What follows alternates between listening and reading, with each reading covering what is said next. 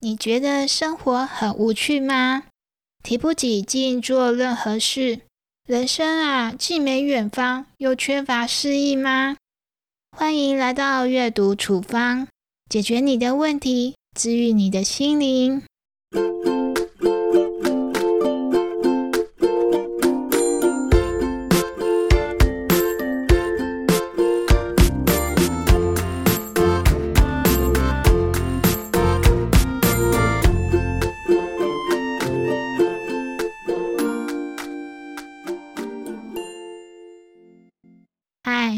我是说书人婉莹，这次的处方书目叫做《达文西传》，简体书名叫做《达芬奇传》。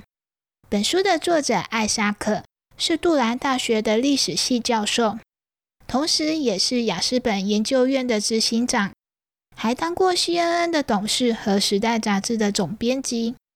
艾沙克写过多本传记类的书，包括《贾博士传》《爱因斯坦传》等等。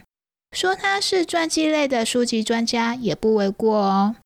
可是啊，专家也有失败的过去呢。艾沙克第一本传记刚出版的时候，还是出版菜鸟的他，饱受各方的批评。直到出版《贾博士传》，才坐稳传记专家的位置。我以前呐，特别讨厌读传记类的书，有一部分的原因是因为觉得伟人传记听起来就很无聊诶但艾萨克写的传记颠覆我过去的想法，比起贾博斯传、达文西传更让我喜欢不已。其中有一个原因就是本书有达文西大量的手写笔记。作者艾萨克也在序言里提到，他写这本书的起点正是达文西的笔记呢。回归正题，该如何解决无聊呢？艾萨克在书中提到达文西人生精彩的各种原因。下面是让我最有感觉的三个。第一个原因，主动探索讯息。达文西想知道人是否可以像鸟类一样飞行，于是他花了二十多年的时间进行研究。他一共为此画了五百多幅的草图，三万五千字的笔记。除了飞行，达文西也很喜欢机器。他深信机器是用来帮助人类解放双手的。于是开始设计起重机、千斤顶、水力机等等，并画下多幅关于机器的精美草图。达文西对人体比例和尺寸感到很好奇，于是他开始测量和绘制人体比例。他找来十几位年轻男子当 model，从头到脚测量了每一个身体部位。他不仅要求每个测量数据精准。对收集数据也永远不会感到满足。他为此画了四十多幅的作品，写了六千字的笔记。现在生活便利，正因为太便利了，我们逐渐对自己专业领域之外的一切失去了好奇心。我们不用好奇机器的构造，花了再买一台就好。我们不用好奇体内的身体机制，生病了去找医生就好。我们不用研究如何料理食物，按几下手机，外卖就把食物送到眼前。把生活外包的同时，我们的好奇心也一并被收走了。加上网络的无远弗届，我们逐渐从主动探索研究变成被动接受推送。主动探索研究和被动接受推送的差别在哪里呢？主动探索研究得到的是一手的经验。过程的乐趣，被动接受推送得到的是二手的知识、死板的答案。达文西就像拥有十万个为什么的孩子，虽然他的拖延症让他中途放弃很多作品，但他从来没有轻易放手任何一个让他好奇的事物。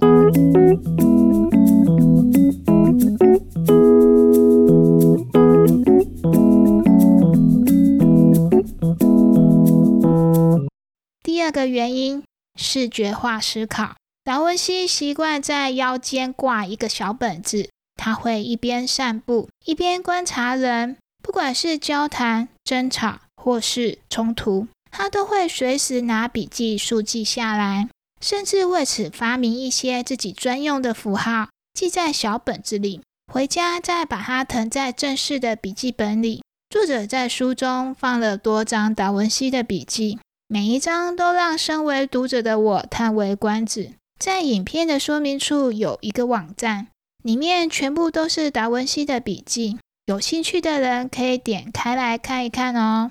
绘画对达文西来说是一种思维工具，终其一生，他都勤快地观察并做下记录。视觉化的思考让达文西成为跨领域的天才，他的绘画技艺天下无双，建筑、水利设计也一样难不倒他。除此之外，他还能组织庆典活动、编舞台剧，这一切啊，都要归功他习惯将观察和思考记录下来。或许你我不像达文西是绘画方面的高手。但我们仍然可以用心智图的方式，把我们的头脑风暴画下来，让生活因为记录变得丰富多彩吧。第三个原因，站在巨人的肩膀上学习。达文西虽然是跨领域的天才，不过天才也有他的弱势哦。达文西的数学啊特别不好，他为此结交一个好友，叫做卢卡。他是怎么跟卢卡成为好友的呢？卢卡人生第一次出书时，他立刻捧场买下来。这本数学书比圣经还贵上许多，但达文西为了学习数学，还是闭上眼睛忍痛买下来了。为了和卢卡变成好友，他还跟卢卡一起设计娱乐宫廷的小把戏。这项共同的工作让他们的友谊瞬间加温。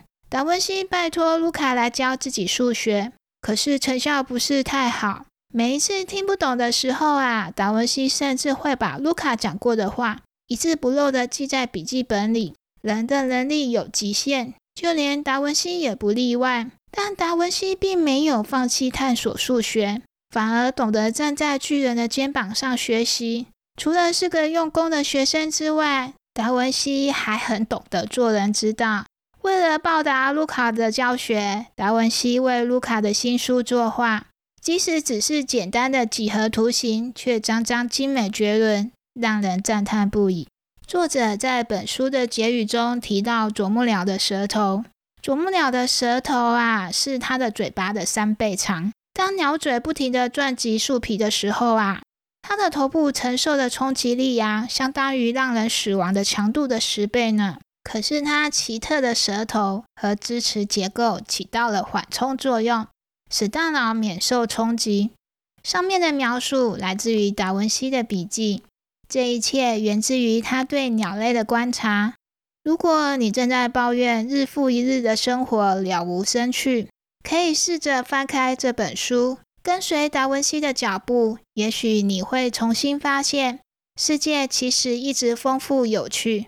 只要我们愿意打开眼睛，欢迎到阅读处方的 IG 和微博。领取本集的处方纸，我是说书人婉莹，阅读处方，我们下次节目再见，拜。